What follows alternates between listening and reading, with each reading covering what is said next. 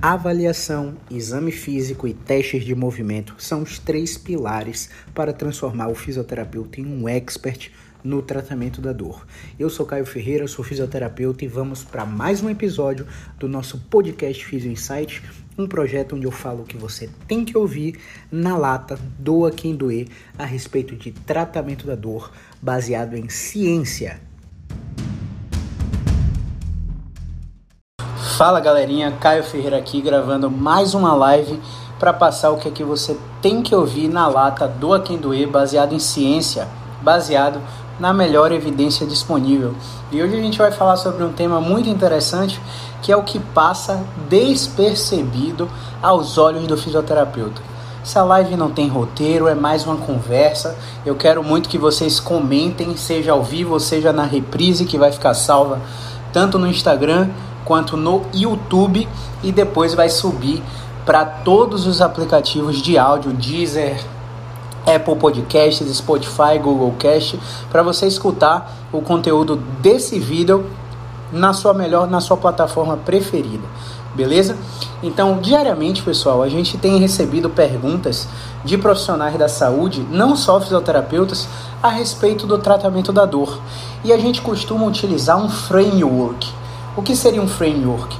Um, um, a gente costuma utilizar um modelo de te mostrar o que é que está errado e o que é que está certo para determinadas intervenções. O que é que passa despercebido que o fisioterapeuta poderia estar tratando, mas não está tratando? Vamos falar de um caso muito legal.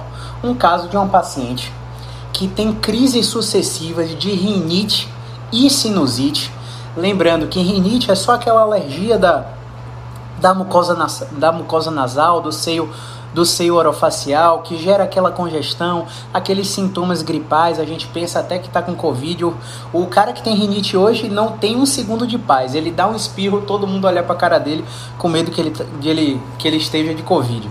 Mas é, a rinite ela tem um impacto funcional muito grande, porque, por exemplo, se você é um terapeuta, se você é um fisioterapeuta ou se você é um psicólogo, é, ou se você é um médico, por exemplo, você está com uma crise de rinite, no, de rinite no centro cirúrgico, o que é que você vai fazer? Você vai lá para a farmácia do hospital, pede um antihistamínico, pede uma loratadina, um exalerg, um Alegra D, um Exizine, você pede um bocado de droga, um bocado de é, é, recurso farmacológico que você tem conhecimento, você toma esse recurso farmacológico, mas muitas vezes isso não é suficiente para te tirar de uma crise de rinite. Se você é psicólogo, psicóloga, você interrompe o seu atendimento clínico para ir no banheiro, suar o nariz, colocar nasonex e por aí vai. E o cara não tem um segundo de paz. E ninguém imagina que a fisioterapia pode intervir de uma forma bastante eficaz no tratamento dessas síndromes de rinite e de sinusite. Mas Caio, o fisioterapeuta trata infecção? Não, o fisioterapeuta trata função. Vamos lá. Existe um estudo que a hipótese foi que, vamos lá, será que esse paciente que tem rinite sinusite, ele tem alguma perda de movimento no pescoço, na transição cérvico-torácica?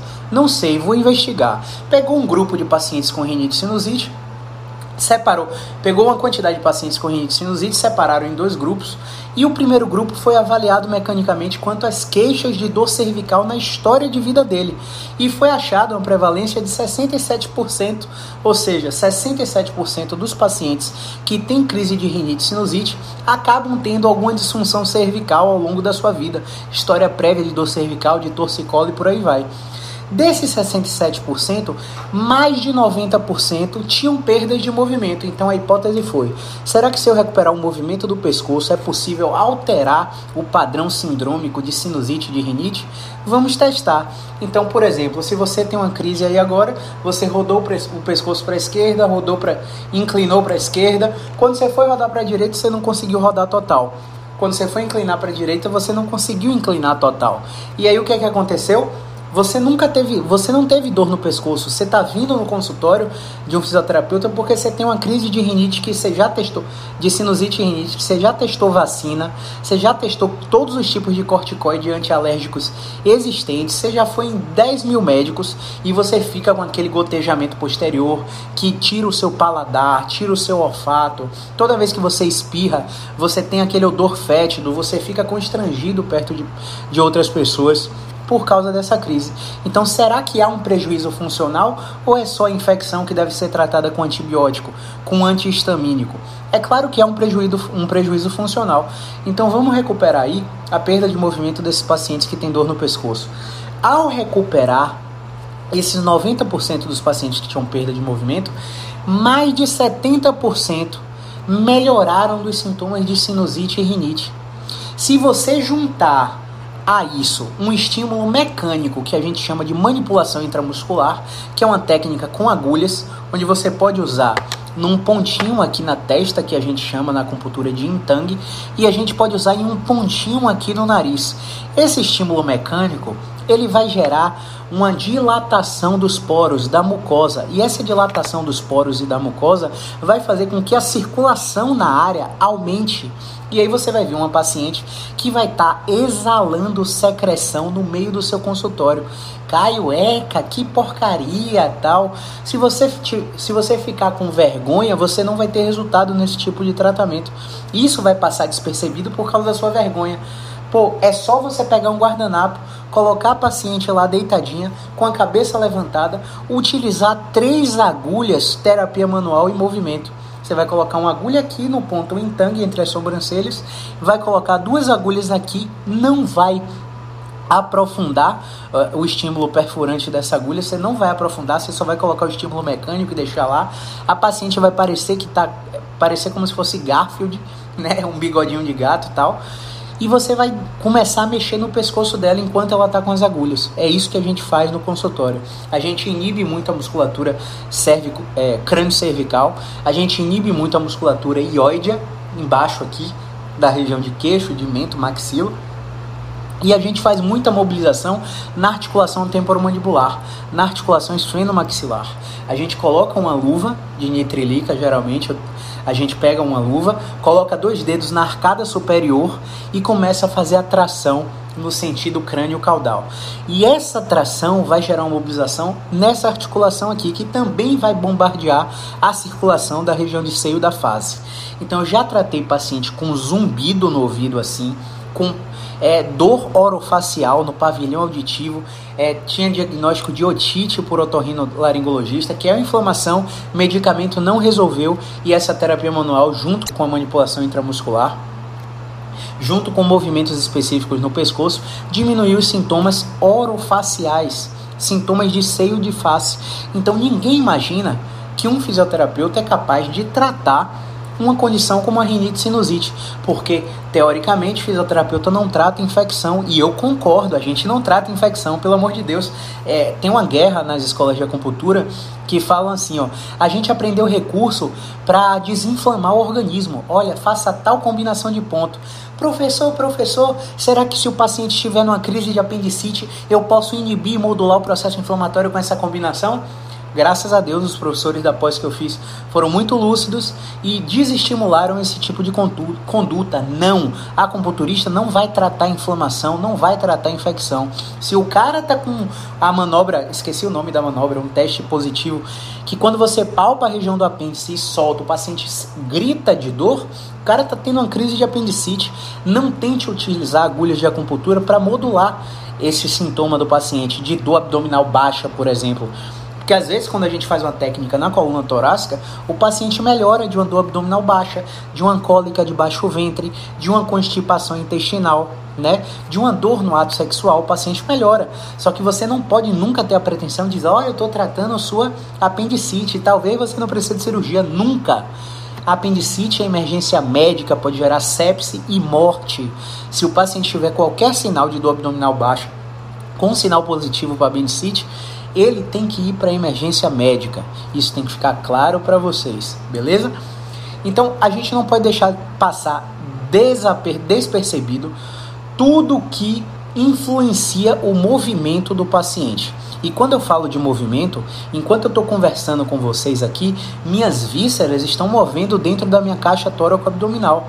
O batimento ciliar ele está acontecendo dentro da, das minhas mucosas, nariz, boca, ouvido.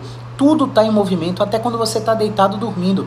E uma obstrução desse ritmo do movimento pode gerar repercussões sistêmicas no corpo do paciente.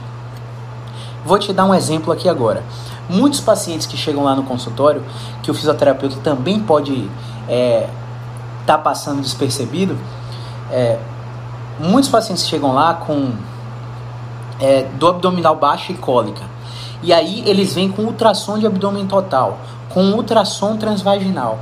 E aí o ginecologista fala para ele assim, ó, você tem endometriose, sua dor é por causa de ovário policístico, sua dor é por mioma de útero, é por isso que você tem cólica.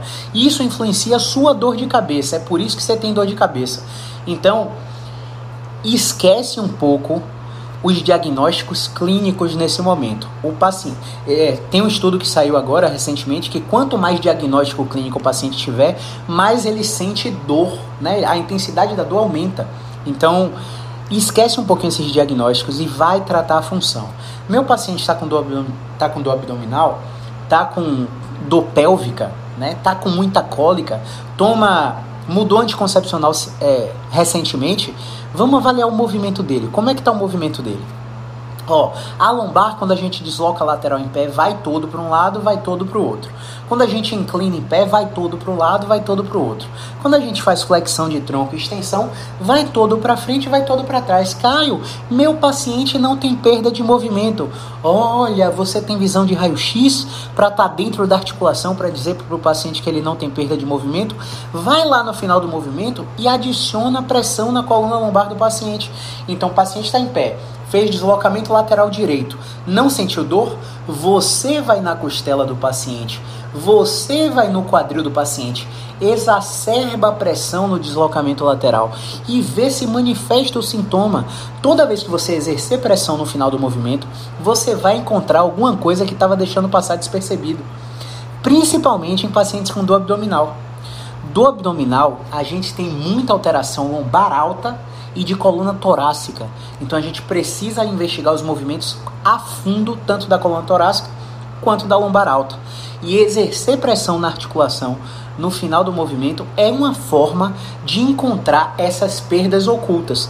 Você pode dizer assim: o paciente não tem perda aparente de movimento. Ao adicionar pressão do terapeuta, encontrei uma resposta sintomática negativa, reproduzindo a dor abdominal baixa da minha paciente que tem queixa de cólica. E aí eu falo para ela, olha só, a gente vai tentar recuperar esse movimento aqui, que quando eu coloquei pressão você sentiu dor.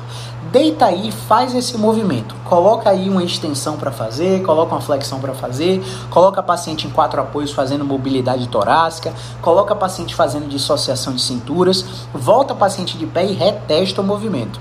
Quando você deslocar o paciente lateral direito em pé e exercer a pressão, é, Caio, a dor sumiu. Claro que não, não, não são todos os pacientes que você vai ter é, que a dor vai ser abolida com uma estratégia simples, né? Mas muitos casos é por falta de investigação do fisioterapeuta, que deixa isso passar despercebido, pega o megatoscópio, olha o raio-x, olha a tomografia, olha a imagem de ressonância, fica todo enviesado porque os termos, a terminologia, a nomenclatura que vem nesses exames de imagem são nomenclaturas que é, geram catastrofização nos pacientes e nos terapeutas que não têm segurança. Se você não tem segurança para abordar esse paciente, você vai ser enviesado pelo exame de imagem. Por isso, eu só olho o exame de imagem, se necessário, se o paciente tiver sinal de red flag no exame físico. Se ele não tiver nenhum sinal de red flag no exame físico, eu não olho o exame de imagem. O exame de imagem é estritamente desnecessário. E essa pressão adicional no final do arco do movimento, você não pode deixar passar despercebido. Beleza? Uma outra coisa, a gente já falou aqui de cólica, de rinite. É, vamos falar um pouquinho aqui é, de pacientes com dor no ombro. O que é que o o framework é esse? O que é que está errado e o que é que você pode melhorar para acertar no seu diagnóstico, na sua classificação, no seu tratamento. O paciente que chega para a gente com dor no ombro, ele vem com um bocado de crença equivocada a respeito da dor dele. Qual a primeira crença que o fisioterapeuta tem? O modelo cinesiopatológico. O modelo cinesiopatológico prega o quê? Prega que existe um movimento anormal que está gerando impacto e alteração biomecânica na articulação e esse movimento precisa ser corrigido. Ele precisa aprimorar o controle motor para que, que esse paciente sinta menos dor no ombro. Verdade ou não? O que é que o modelo biomédico prega? O modelo biomédico prega o quê? Quem tiver pergunta pode colocar na caixinha de interrogação aí, tá? O modelo biomédico prega que se o paciente está com dor no ombro, existe algo alterado na estrutura ou existe algo inflamado na estrutura e por isso dói. Não existe um outro motivo para doer que não seja inflamação ou estrutura alterada. Como assim, Caio? É aquele paciente que veio com diagnóstico de tendinite, bursite, síndrome do impacto, né, lesão de labrum glenoidal. E é por isso que dói. Só que em pacientes, os estudos já mostraram que em pacientes com dor unilateral no ombro, a prevalência de achados anormais no exame de imagem é igual ao, ao ombro do paciente que ao ombro do outro lado que não dói. Ó que louco. Você fez o exame de imagem do ombro direito, que é o que dói, achou bursite, tendinite, calcária, entesopatia, é, achou degeneração, artrose acromioclavicular. Aí, doutor, achou a causa da minha dor, vamos passar um remedinho, vamos passar uma infiltração, tudo beleza. Se você pegar esse paciente e fizer exame de imagem no outro ombro, você vai achar a mesma prevalência de alterações e o outro ombro não dói. Por que será? não teve relato de trauma na dor no ombro, uma coisa que você não pode deixar passar despercebido é a investigação do pescoço e da coluna torácica. Muitas vezes o paciente com dor no ombro tem um problema de movimento no pescoço ou um problema de movimento na coluna torácica.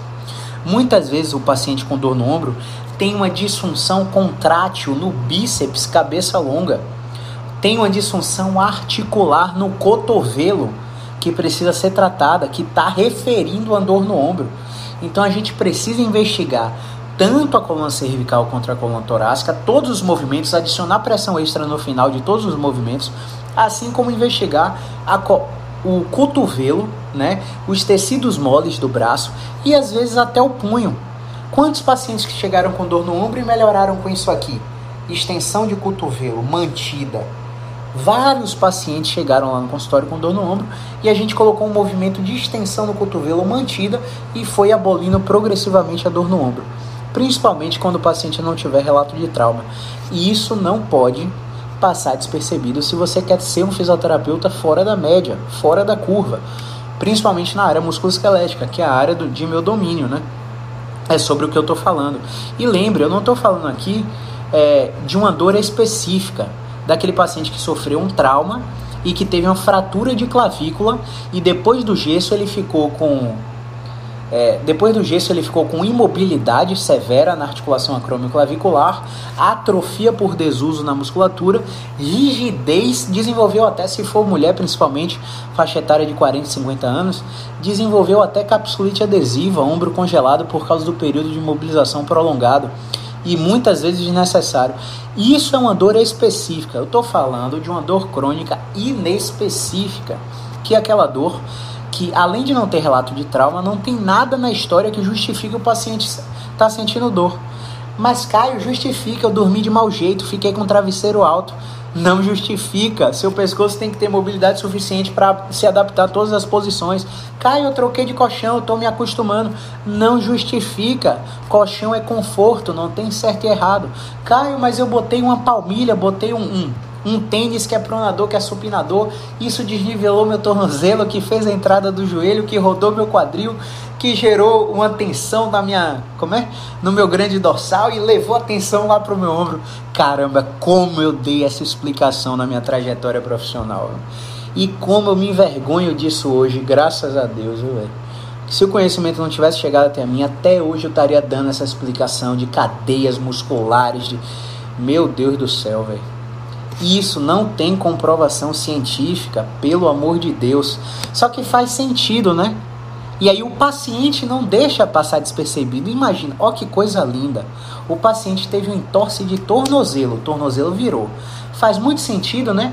que o fibular longo, terceiro e curto puxassem a fíbula em rotação interna e depressão, que por estar inserida na cabeça longa, na cabeça longa do bíceps femoral, é, semitendino, semimembranoso, musculatura posterior de coxa, gerasse uma tensão exacerbada na musculatura da coxa posterior, que chegava lá em cima e rodava o quadril desse paciente. É aquele paciente que gerou a tensão lá atrás da coluna, né, atrás da coxa, e pegou esse quadril que está inserido aqui, ó, essa musculatura da coxa, de trás da coxa, e aí pegou esse quadril e fez assim, ó, rodou posterior. No o quadril rodou posterior, olha o que acontece com a coluna, olha o que acontece expulsão dos discos para trás, o paciente já tem dor lombar. E aí a tensão vai sendo propagada até aqui em cima, que a, a, obstrui, obstrui o, o espaço para os nervos do pescoço passar, que vai para o ombro. E aí o paciente está com dor no ombro porque teve entorse de tornozelo, porque usa salto alto e nunca investigou, ficou só indo em médico, em fisioterapeuta, tratando o pé e nunca melhorou. Né? Tratando o ombro e nunca melhorou. Mas o problema estava lá embaixo no pé. Faz muito sentido isso, né? Pois é, não tem evidência científica nenhuma dessa cadeia lesional, dessa cadeia muscular que muita gente vende por aí, né? E eu acredito de coração que quem vende isso para vocês é, tá querendo te ajudar. Tá querendo te ajudar na ignorância. E quando eu falo ignorância, eu não falo questão de grosseria, eu falo falta de conhecimento do tema mesmo. Não sabe ter um, um, um crivo para saber se o paciente se, se a técnica que ele está ensinando, que ele está aplicando nos seus pacientes, tem efetividade, tem eficácia terapêutica. Ah, Caio, mas meu paciente melhorou. Aí a gente vai entrar naquela discussão infinita que nunca acaba, que é a sábia frase, né? Quem fala muito isso é o Léo Costa, né? Um dos maiores professores de prática baseada em evidência do país. Ele fala: mudança de desfecho não é eficácia terapêutica. Quantos pacientes chegaram para você morrendo de dor de cabeça, morrendo de dor no pescoço, morrendo de dor na lombar e só por você estar assim, ó?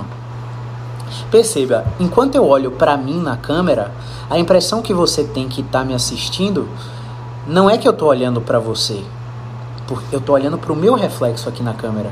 Eu estou preocupado com meu cabelo grisalho, é, como tá meu sorriso, se tem alguma coisa errada na minha face, se algum dentista vai mandar eu botar botox nessa testa. Eu estou preocupado comigo, eu não estou preocupado com quem está me assistindo.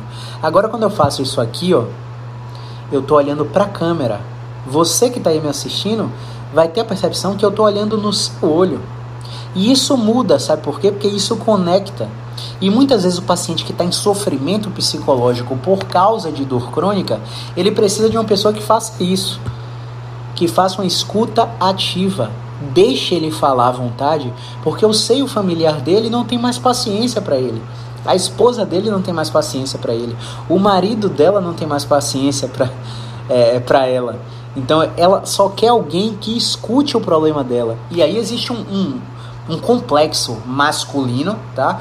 E aí eu não estou fazendo distinção de gênero aqui, tá? Mas existe um complexo masculino onde o homem não pode, não pode parecer frágil e o homem tem que ser o solucionador. Ó que louco. É um complexo do gênero masculino. Existe um complexo do gênero, do gênero feminino onde ela não pode ter ela não pode perder admiração pelo gênero masculino, senão a, a, coisa, des, a coisa desanda, e nem ela pode perceber o gênero masculino como vulnerável, porque se ele se, se, ele se mostrar vulnerável, é, o gênero feminino tende a não refletir as mesmas ideias. Pode não estar tá fazendo sentido agora, mas agora vem a analogia. Perceba, se eu, que estou aqui num relacionamento, eu e minha esposa aqui, e eu tô com dor crônica cervical, com dor de cabeça e dor na TM, tá atrapalhando o meu trabalho, eu tô colocando atestado, e aí é, minha esposa pede para eu fazer alguma coisa para comer, para cuidar do filho e tal, e eu não tenho paciência porque eu tô com dor, e ela demonstra irritação, ela percebe minha fragilidade. Por eu de me demonstrar frágil, a conexão entre o casal já começa a ser quebrada. Faz sentido? E quando essa conexão começa a ser quebrada, eu, enquanto papel de esposo, né, de marido, preciso encontrar outra pessoa pra, que escute o meu problema. Só que escute. Às vezes ele não quer nem a solução, porque às vezes o paciente chega para mim, ó, a solução para você é entrar na musculação, fazer quatro vezes por semana. A solução para você é entrar na natação, fazer três vezes por semana. A solução para você é fazer terapia pelo menos uma vez na semana. A solução para você é bloqueio. Vá nesse médico, faça esse bloqueio que você é, avalie se é indicado esse bloqueio que você vai melhorar. Você não precisa de mim. A solução muitas vezes a gente tem, mas às vezes o paciente não quer a solução. Às vezes de uma forma inconsciente, ele só ele só tá precisando de alguém que escute ele. E se você como terapeuta homem, aí eu volto para aquela distinção de gênero, precisa ser o solucionador dos problemas, você não vai solucionar nada, porque a paciente, porque o paciente só queria te só queria ser escutado. Olha que louco, né? Isso é muito louco. E às vezes quando o paciente chega lá que começa a falar, falar, falar, eu tiro o sapato e fico descalço. Um lance energético aí que eu acredito. E aí eu recebo todas as informações, faço espelhamento, faço escutativa, faço entrevista motivacional, peço para que ele reflita sobre o que ele mesmo está me falando. E aí no final da sessão, onde eu não toquei no paciente, eu não toquei no paciente. Eu pergunto, comparado como quando você chegou, como é que tá a sua dor? Melhor, pior, igual? Rapaz, parece que melhorou 40%. Aí eu falo para ele, faz sentido que conversar faz bem? Ela não, ele não faz, com certeza. Você precisa conversar. Você precisa ir para uma mesa de bar com seus amigos e falar sobre a sua vida, não necessariamente sobre os seus problemas. Você precisa adicionar vida à sua dor. Ó que louco. É muito louco isso. E o paciente, muitos pacientes nesse momento começam a, a, a chorar no consultório. E aí, às vezes, a gente não está preparado para essa carga emocional, né? Isso passa despercebido por todos os fisioterapeutas, pela maioria dos fisioterapeutas. Por quê? Existe uma crença de que se a gente apenas escuta e não mexe, não coloca a mão no paciente, não prescreve o movimento, além de não estar fazendo a fisioterapia, existe a crença que eu poderia estar invadindo a área da psicologia. Não! Todos os profissionais de saúde têm que entender de comunicação. Porque se o paciente, se o profissional de saúde não se comunica bem, se ele não se faz vulnerável para receber as informações desse paciente, muito provavelmente ele não vai ter sucesso terapêutico. Porque veja, eu já testei com meus pacientes fazer uma avaliação com totalmente mecanicista. Pegar um método, por exemplo, vou pegar osteopatia, vou tratar ele só com osteopatia. Muitas vezes eu fiz essa brincadeira no, no consultório, essa brincadeira, né? Eu não, esse paciente aqui eu só vou usar osteopatia e vamos ver como é que ele melhora.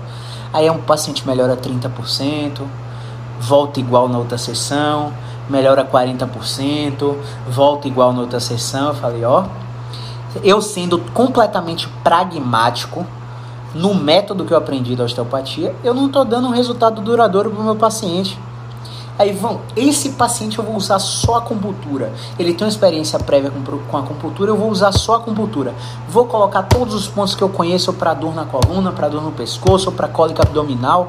Todos os pontos que eu conheço eu vou colocar. Aí o que, é que acontece? O paciente melhora 30%, melhora 40%, volta igual volta igual.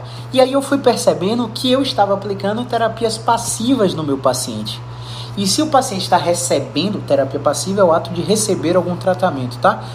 Se o paciente está recebendo, ele está com controle de loco externo. O que seria controle de loco externo? Seria o paciente acreditar que ele precisa de alguém que vai resolver o problema dele controle de loco externo. Muitas vezes o paciente precisa de um controle de loco interno. Vou exemplificar aqui agora.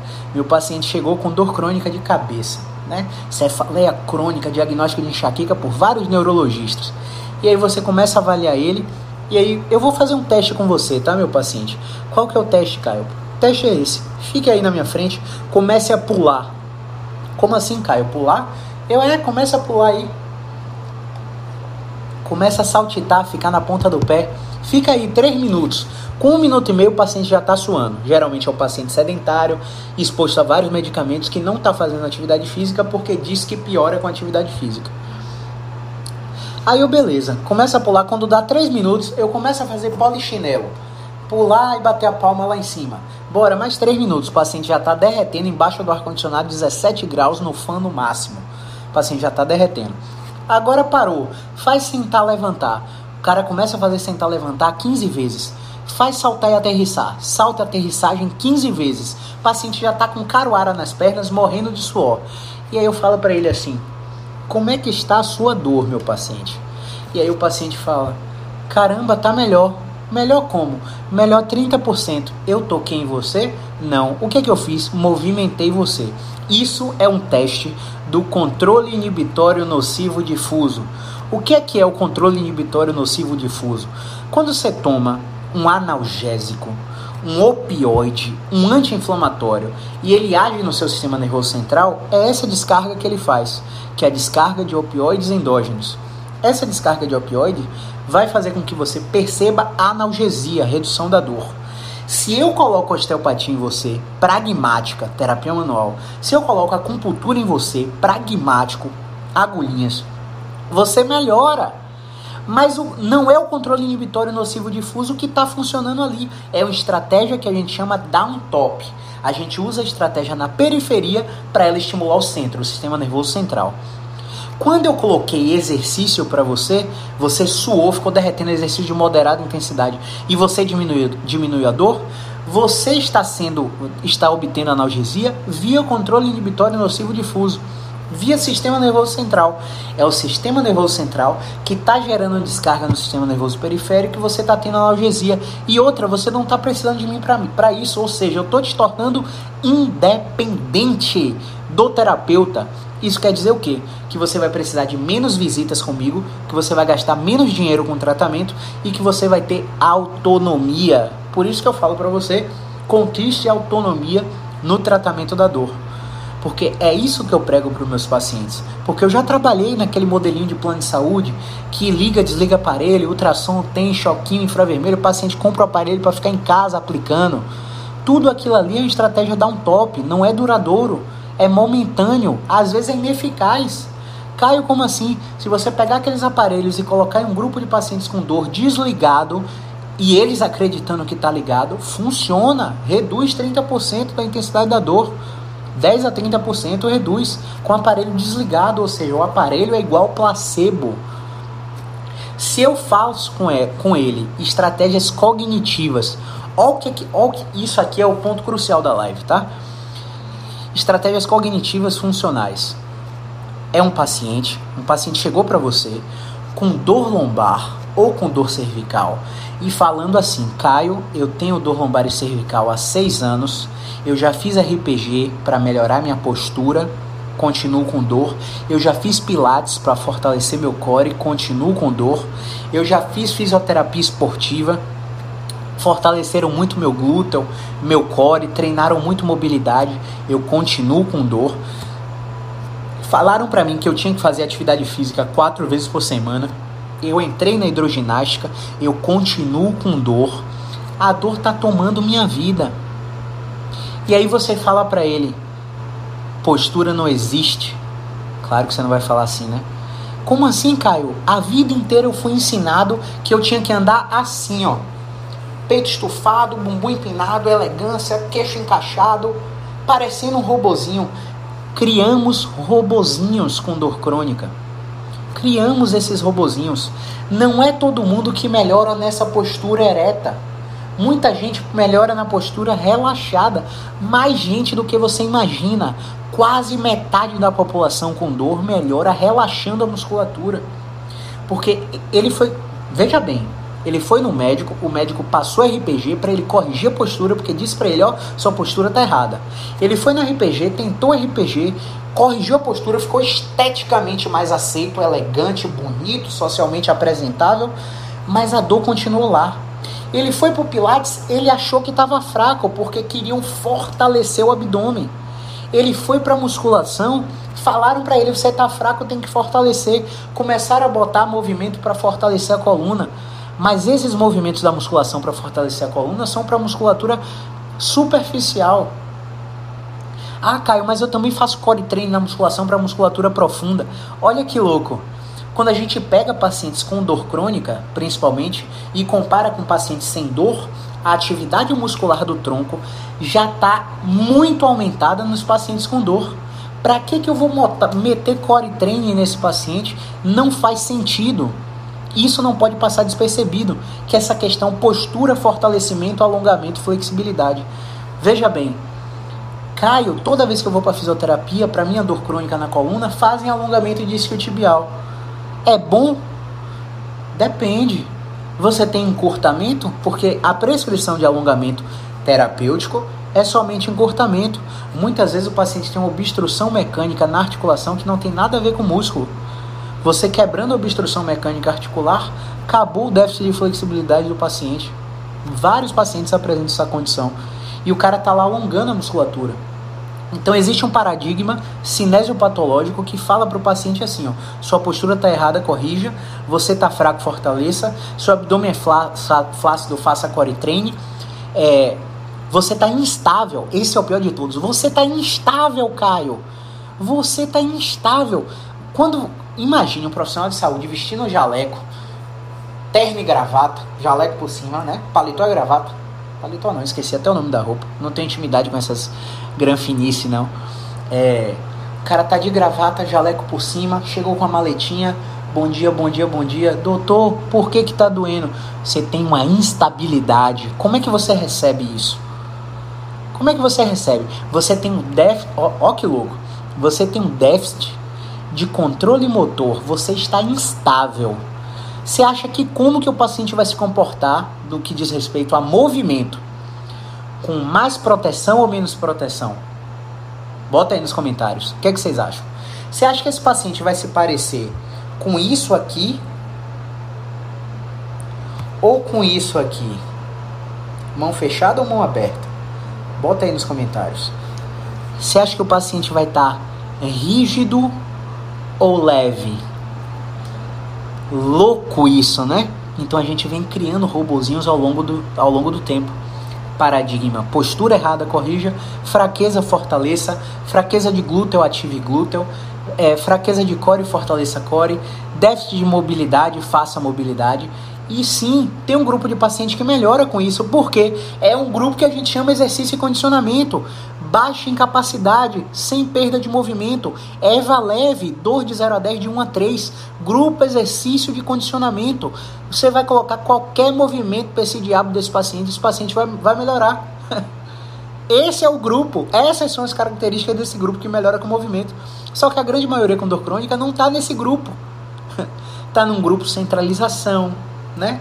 Tá no grupo controle da dor, tá num grupo articulação estruturalmente comprometida, tá num grupo síndrome inflamatória, síndrome de dor crônica, dor nociplástica com sensibilização central. São características muito mais específicas do que esse paciente que é só botar na sala de musculação e melhorar. E você não pode deixar passar isso despercebido. Você tem que saber identificar cada característica desses pacientes. Porque para cada paciente o tratamento é uma coisa.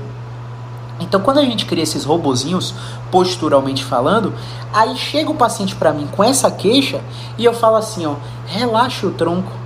Tô relaxado. Aí você toca na lombar, a lombar do paciente está duro, tá dura. Aí você relaxe mais, ó, finja que tem um trator na sua cabeça te esmagando. Solte o ombro, tira a língua do céu da boca, respire fundo. Aí o paciente vai respirar fundo, o paciente faz isso aqui, ó.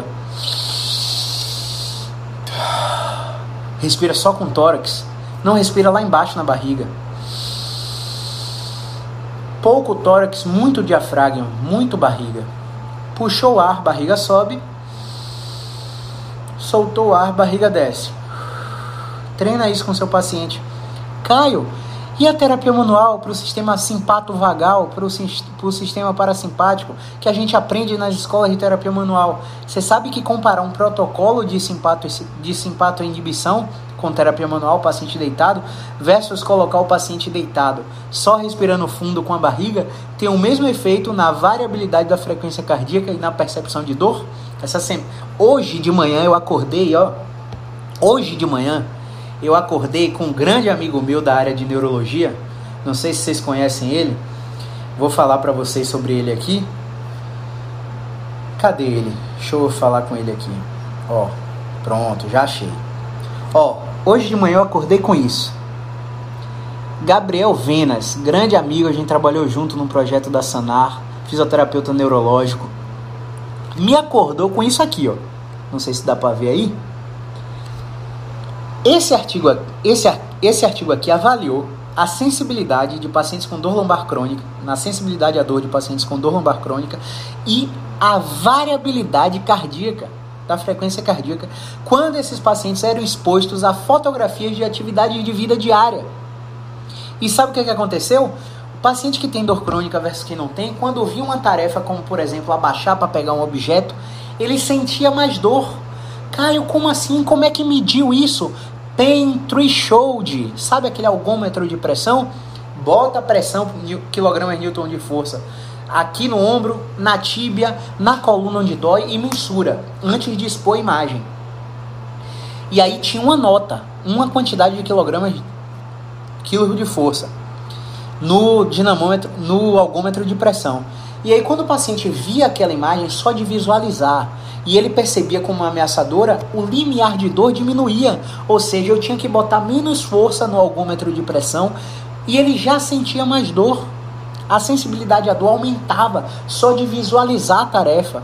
E o que é que você acha de falar para os pacientes, ó, oh, sua postura está errada, sua escápula está errada, seu joelho está entrando demais, seu pé está desabado, você tem hernia de disco, você está com crise de hernia ciática. O que, que você acha que esses pacientes vão ter? Mais e mais dor, porque você está dando, você tá dando um atestado de ineficiência do corpo do paciente. Se eu pudesse, ó, essa live não era nem para durar tanto. Essa, a, a síntese dessa live é essa frase aqui, ó. Dor é um aprendizado. Ponto final. Você aprendeu como dói. Você também pode aprender como fazer parar de doer. E aqui eu não estou dizendo para você que você nunca mais vai ter dor. Eu só estou te dizendo que existe uma forma. E muitas vezes essa forma não vai ser só com o médico, não vai ser só com o fisioterapeuta, não vai ser só com o educador físico, com o dentista, com o enfermeiro, com o farmacêutico, com o psicólogo. Às vezes vai ter que ser transdisciplinar. Vai ser o paciente comigo na fisioterapia, com o Tati na psicologia, com o Tiaguinho na ortopedia, com o Michel na educação física, com o Henrique na odontologia, paciente dor facial, a gente caminha muito para dentista. Mas também não pode ser um dentista que tem um modelo biomédico na cabeça, que a ATM só está doendo porque tem uma alteração no disco da articulação, precisa fazer uma discopexia, porque ele tem uma mordida é, ineficaz, ele precisa fazer ortodontia, porque ele está com bruxismo, ele precisa colocar a placa. E isso é visão biomédica você tem que abandonar a visão biomédica. Você tem que entrar no mundo de uma abordagem inativa, inactive approach. Você tem que entrar no mundo da abordagem biopsicossocial, onde eu vejo o organismo como um todo. Ah, Caio, você está dizendo que a dor é da minha cabeça, que a minha dor é psicológica? Não pode deixar o paciente é, ter isso despercebido. Não existe o termo dor psicológica, dor psicossomática, ele foi abandonado. Por quê? O psicológico não é uma entidade separada do físico. O psicológico está na nossa mente, que está no nosso cérebro, que está no nosso corpo. Portanto, o psicológico é físico. Eu tenho um paciente em crise de coluna após uma discussão com um sócio. Eu tenho um paciente em crise de coluna após um divórcio. Eu tenho um paciente com crise de torcicolo depois de ter mandado o filho para o exterior. Eu tenho um paciente com dor abdominal e diarreia depois que uma filha passou no mestrado em Queensland, na Austrália. E ela viveu com a filha a vida inteira e agora não estava aguentando esse, desvencilha, esse desvencilhamento. E a dor, que a gente separa didaticamente como física e psicológica, a dor física é uma inapetência do aspecto psicológico lidar com seus conflitos. Principalmente quando são aquelas dores migratórias. O paciente está na véspera de uma tomada de decisão importante. Aprovação para o OAB, por exemplo. Né? Meus pacientes advogados que estejam aí, que vão assistir essa live, dá um tchauzinho aí, que a gente nunca atendeu paciente futuro advogado assim tanto em nossa vida. Você está na véspera da aprovação para o OAB, você tem diarreia você tem constipação, você tem dor abdominal, dói a cabeça do dedão do pé Você vai no ortopedista fazer um exame de imagem para o pé. Qual é a probabilidade de você ter um mal perfurante plantar no pé? A probabilidade de você encontrar é 1 para 200 mil, cara. Se a probabilidade é baixíssima, você não precisa de um exame de imagem, a menos que você tenha uma suspeita de patologia grave. Mas, Caio, você só vai achar patologia grave pela imagem? É óbvio que não. Antes do exame de imagem, que é complementar, existe o exame físico. E esse exame físico, junto com as perguntas especiais da história clínica, vão somar um algoritmo que vai fazer você ter necessidade ou não de um exame de imagem que, que a gente deixa passar despercebido? O Burden of Neck Pain, o Global Burden of Disease, estudos gigantes demográficos que mostram que dor lombar e cervical, junto com doenças do aspecto mental, estão líderes mundiais num ranking que elenca doenças que geram anos vividos com incapacidade, ganhando para doenças cerebrovasculares, como AVC, como cardiopatias, gerando mais anos vividos com incapacidade. E a tecnologia só vem aumentando. Ou seja, a gente está avançando no raciocínio diagnóstico, mas a gente não está avançando no raciocínio terapêutico. Porque a gente, a gente quer encontrar, ó, não estou enxergando direito porque essa lente está quebrada. Vou consertar essa lente e você vai melhorar. Essa semana um professor nosso é, mostrou pra gente um caso de um paciente que fez 12, 12 cirurgias de coluna. 12 cirurgias de coluna. E esse paciente teve uma violação de expectativa absurda. Ele não tinha mais esperança terapêutica. E a, o procedimento desse professor nosso foi somente fazer ele sentar, fazer a retroversão da pelve, ele sentado, ó, sentadinho, fazer isso aqui, ó, retroversão da pelve, para relaxar essa musculatura lombar. E quando ele ficou 3 minutos, 3 minutos com a retroversão pélvica, relaxando essa musculatura que estava em disfunção de controle e extensão, ereto o tempo todo, tenso o tempo todo, porque foi criado um robozinho em vários profissionais da saúde.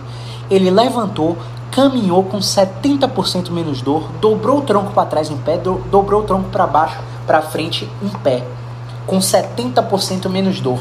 A intervenção durou 3 minutos e foi caracterizada por uma posição mantida que todo mundo tinha ensinado a ele para ficar ó, ereto. Fique ereto, fique robozinho, senão vai ter carne em sua coluna. Cada paciente é um paciente. Cada paciente responde de uma forma. Se você não abandonar a biomecânica, porque a biomecânica condena isso, né? A biomecânica fala: se eu faço a retroversão pélvica, eu abro o canal foraminal posterior, eu empurro o disco para contato com a raiz nervosa, eu gero dor ciática, eu tenho crise de dor na perna porque eu estou deixando a lombar dobrada. Socialmente incorreto. Não é isso? É isso que a biomecânica prega. E eu estou convidando vocês a. Não precisa acreditar no que eu estou falando, não precisa acreditar não. Só testa. Eu estou convidando vocês a experimentarem um novo mundo. Um mundo paralelo na dor crônica. Que não visa biomecânica e correção de movimento de, de modelo cinesiopatológico. Que não visa é, é, modelo patoanatômico de correção de hernia de disco, de correção de vértebra rodada né? De correção de abaulamento discal, de protusão discal, de correção de mordida cruzada, porque alterou a TM, a dor na TM é por causa, por causa disso. Eu já tratei paciente com dor na TM mexendo no pescoço. Eu já tratei paciente com dor na TM mexendo no ombro do paciente. Caio, mas isso não seria cadeia muscular? Não! Interdependência regional. Para uma articulação mover bem, a outra tem que mover melhor ainda. Se você tem uma articulação rígida, as outras vão compensar. E se você não faz uma avaliação de movimento, tudo é movimento, né? Tem psicólogo amigo meu que fala, Caio, tudo é comportamento. E eu acredito, tudo é comportamento, reforçado ou não. E, e na fisioterapia eu falo, gente, tudo é movimento. Tem paciente com dor cervical que a gente começa treinando movimentos do olho. Fechar os olhos, lateralizar para a esquerda, fazer força lateralizar para a esquerda, ver se reproduz o sintoma no pescoço, o paciente reproduz o sintoma. E você faz técnicas manuais para relaxar a musculatura periorbital no olho, para melhorar uma dor no pescoço. Então, se você não tem conhecimento das possibilidades que o corpo te dá, você deixa tudo isso passar despercebido na fisioterapia e, consequentemente, você não alcança resultados fora da média, acima da média. Você vai ser aquele fisioterapeuta meia-boca que vai ter certificado porque está pagando o curso. Claro, o curso fez, pagou, assistiu o curso, ganhou certificado. Sou formado em X, sou formado em Y. Vai ficar vestindo camisa de método e vai esquecer seu nome, não vai se consolidar no mercado. Eu falo para meus alunos, não adianta você assistir o que eu te ensino. Ponto final. Eu vou te dar tudo o que eu sei, mas não adianta você assistir se você não praticar. Não adianta você assistir se você está fazendo o meu curso, o curso de fulano, o curso de cicrano, o curso de beltrano e você não está assimilando é nada.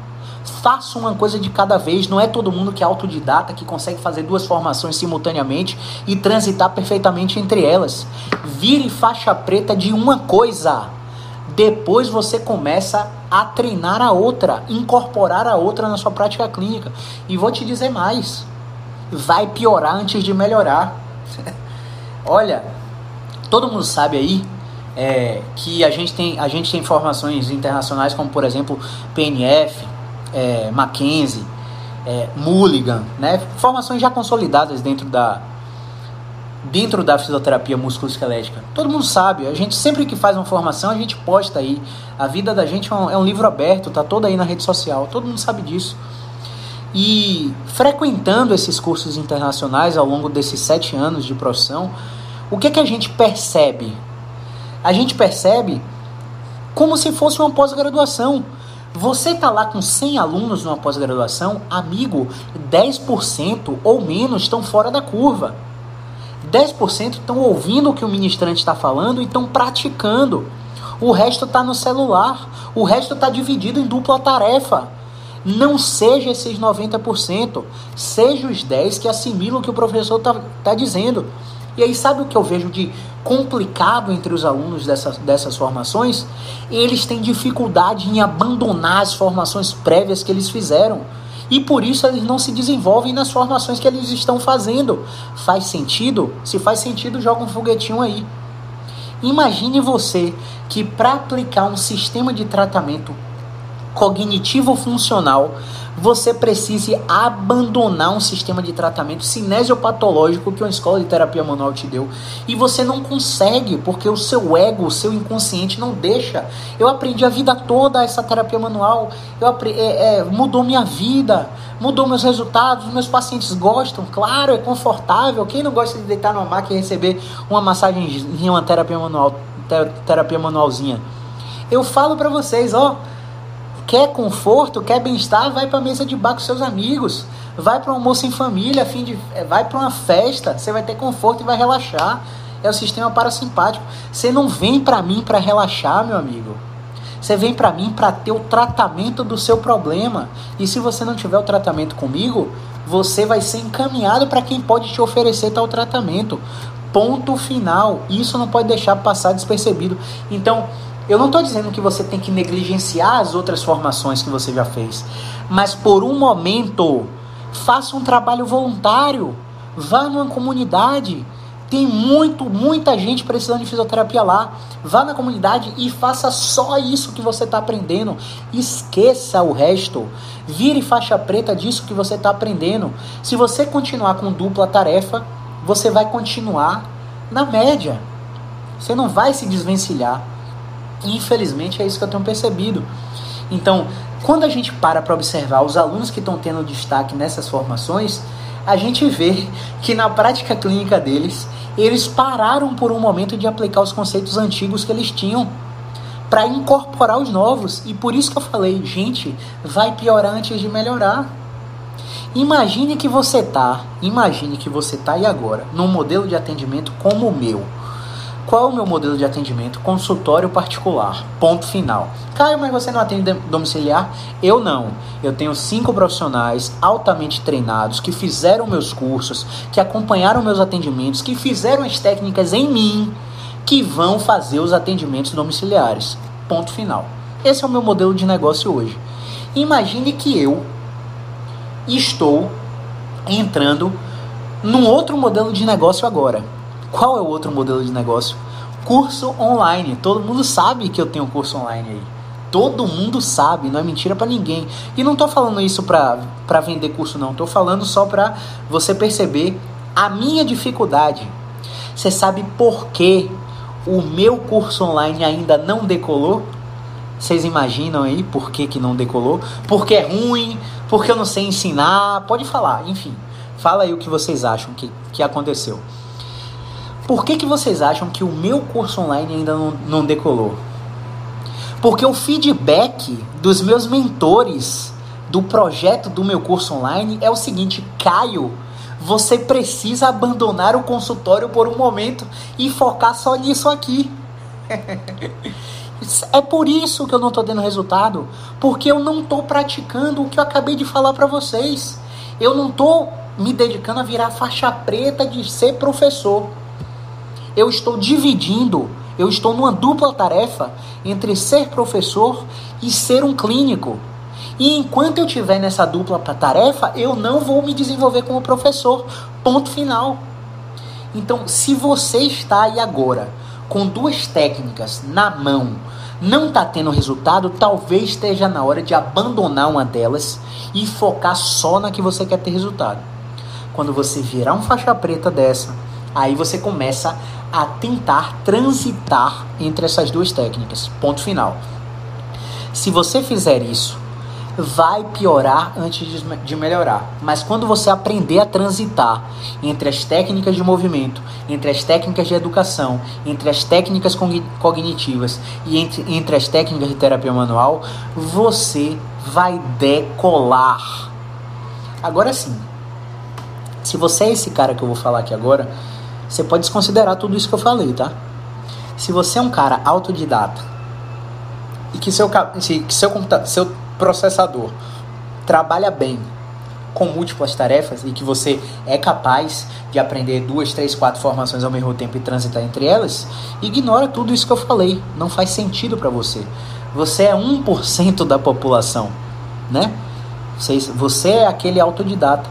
Mas o que é que eu vejo? Eu vejo na minha prática clínica, no, no, nos profissionais que eu dou consultoria online, nos alunos, nos colegas enquanto eu sou aluno, porque eu sou aluno praticamente todo final de semana. Todo final de semana praticamente eu tenho uma aula. Todo mês praticamente eu estou dentro de um curso. Todo ano eu estou dentro de um congresso, então eu sou aluno praticamente diariamente. E eu compartilho dessa, desse anseio com outros alunos. Então eu vejo quem está pecando nas formações são as pessoas que não estão conseguindo abandonar a, a, as técnicas que aprenderam anteriormente. E, e reitero, pessoal, porque o que chega no meu direct entendendo errado o que eu falei, não está no gibi. Reitero, não é para você negligenciar, achar que eu estou falando que tal técnica não presta. Toda dieta funciona. Toda técnica de fisioterapia funciona se ela for seguida corretamente e com a devida indicação. Não existe técnica de exercício superior uma à outra. Mackenzie não é melhor que musculação, Pilates não é melhor que RPG, RPG não é, não é melhor que Movement Control. Não existe técnica superior para desfecho, dor e incapacidade. Existe fisioterapeuta inapto a aplicá-las para as indicações corretas é todo mundo achando que o paciente é um prego e você só tem martelo. E às vezes o paciente precisa de uma chave de fenda para rodar e encaixar aquele parafuso direito. Então, por isso, vire faixa preta antes de virar. É, vire, é, ne, esqueça a técnica anterior para virar faixa preta de uma antes de transitar entre as outras. Beleza? Era essa mensagem que eu tinha para vocês hoje. Vamos lá, vamos ver se rolou comentário, se rolou pergunta. Vamos lá, grande Kellerman. Jade Menezes, Ana Beatriz Viana, Ana Bia Viana, Tássio Durães, Mari Borges. A live vai ficar salva tanto no Insta quanto no YouTube e vai subir em todos os, todas as plataformas de áudio aí, tá? Se esse cara com dupla tarefa já ensina tudo isso, nem posso imaginar. Valeu, grande Keller, mano. Pra você ver, né? A gente consegue dar, ensinar tudo que é porque a gente está fazendo, né? A gente está no campo de batalha fazendo. Então a gente ensina o que a gente faz. A gente não se atreve a ensinar uma coisa que a gente não faz. Então por isso a gente ensina com tanta dedicação. Mas o que eu falei de não tá dando certo para mim é es escala, atingir mais pessoas. Eu tava na casa de um amigo agora porque eu derramei um copo de água dentro do notebook, o notebook pifou, tá na assistência, eu tinha que rodar os anúncios, né? E o trabalho que a gente tem para rodar os anúncios é surreal. Eu preciso de uma pessoa para rodar os anúncios separado. Ou seja, enquanto eu não desvencilhar as funções, delegar as funções, muito provavelmente o alcance não seja grande. Mas eu não estou triste com isso não. É o que eu quero para o momento. O tempo de eu diminuir consultório e focar nesse outro projeto vai chegar. Eu só fiz isso para te dar uma analogia de por que a maioria dos fisioterapeutas não tem tido resultado em casos complexos, principalmente os de dor crônica.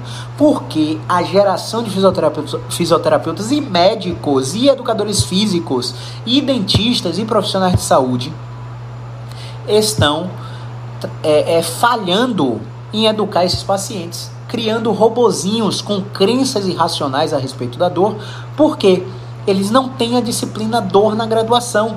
Então saem da graduação com defasagens. Né? Tem, um, tem um grande curso né, de, de dor crônica, que é, vou até fazer o, o, o job dele aí agora, que é o Tudo Sobre Dor do Leonardo Ávila, lá de Santa Catarina. Sensacional. O cara é um monstro neurofisiologicamente falando é avaliação de tipos de dor. Recomendo que todos façam. É um curso que eu, que eu falo que é obrigatório para todo profissional de saúde, não só fisioterapeutas. Eu já ouvi de colegas de profissão o seguinte: ele fala muito difícil, não dá para entender não. Tá tudo bem. É uma questão sua com ele.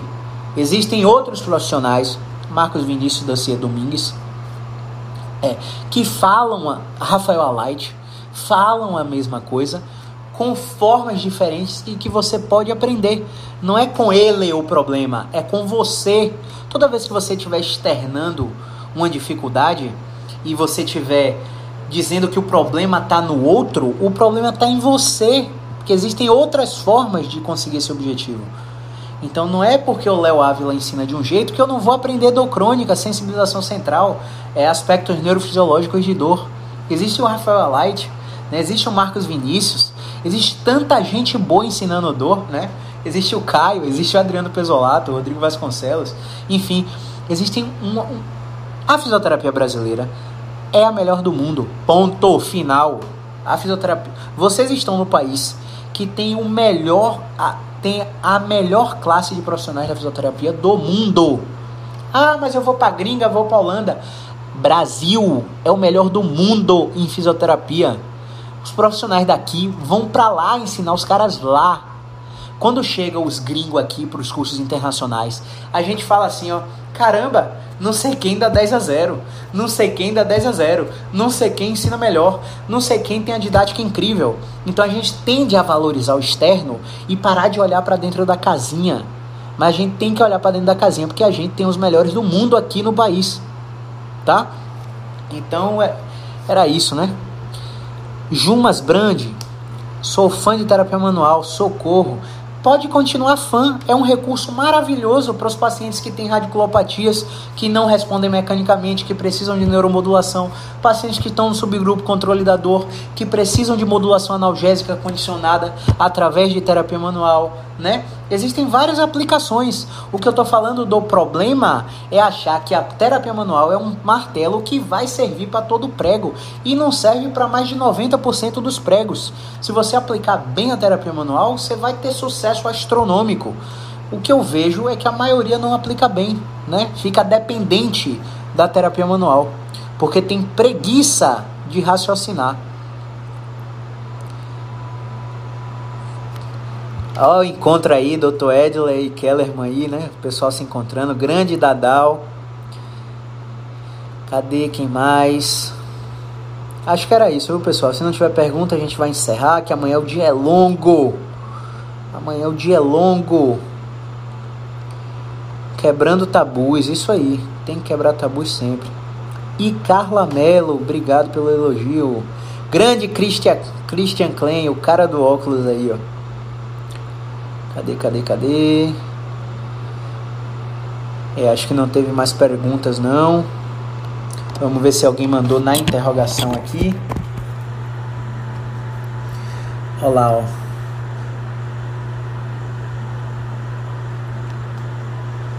Surgiu uma pergunta aqui. Dor constante abaixo da costela, lado esquerdo, pode ser o que? Milhões de coisas, né? Pode ser milhões de coisas. Então, se você tem dor, vá no fisioterapeuta ser avaliado, sempre. Né? Pode ser milhões de coisas. Assim a gente não consegue ajudar, não.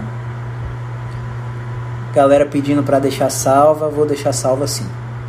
Então era isso, pessoal. Finalizamos a live por hoje. Essa semana deve ter mais, quarta-feira deve ter mais, quinta-feira deve ter mais.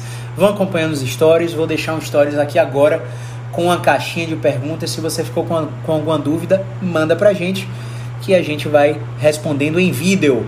Não manda direct, não manda direct, manda na caixinha. O direct a gente não recebe a solicitação nem a notificação. Tem uma porrada de direct aqui que eu não consigo responder. Tem muita gente falando, agradeço, mas manda na caixinha porque na caixinha a gente recebe a notificação. Beleza? Grande abraço. Movimento é vida.